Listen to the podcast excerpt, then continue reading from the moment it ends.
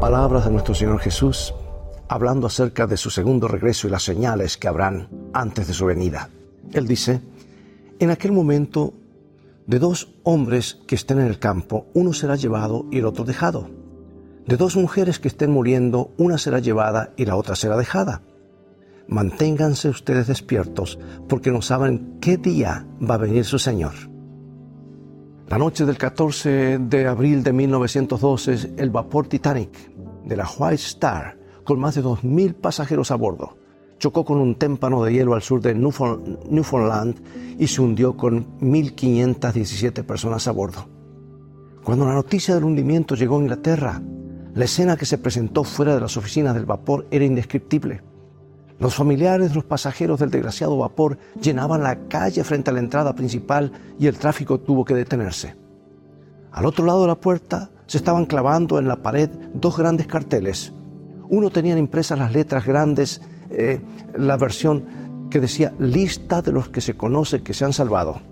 El otro cartel decía lista de los que se sabe que se han ahogado. Y de vez en cuando un hombre salía de las oficinas navieras llevando un pedazo de cartón con el nombre impreso de uno de los pasajeros. Una quietud de muerte cubría la multitud mientras la gente observaba. Las emociones llevaban al punto máximo para ver cuál cartel se dirigía, a cuál cartel se dirigía el hombre. ¿Pondrías el nombre en el lado de los salvados o en el lado de los perdidos? Al final, cada pasajero terminaría en una de las dos listas o salvado o perdido. El caso del Titanic, es posible que muchos que estaban en la lista de los perdidos sean salvados finalmente en el reino de Dios.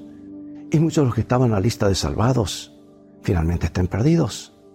Porque no es necesariamente la primera muerte la que determina el destino final. Es el juicio el que hace esta determinación y esta determinación es eterna, irrevocable. No hay una segunda oportunidad. Este es un pensamiento solemne, amados.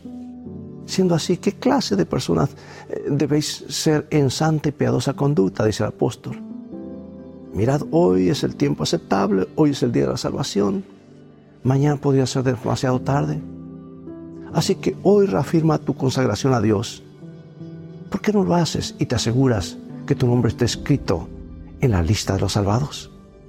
Dios te bendiga y recuerda, elegir esa lista elegir estar al lado de los salvados es una mejor manera de vivir.